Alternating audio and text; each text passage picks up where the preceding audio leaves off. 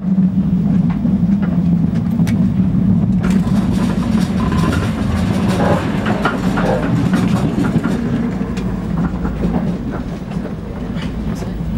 tell me what you're saying.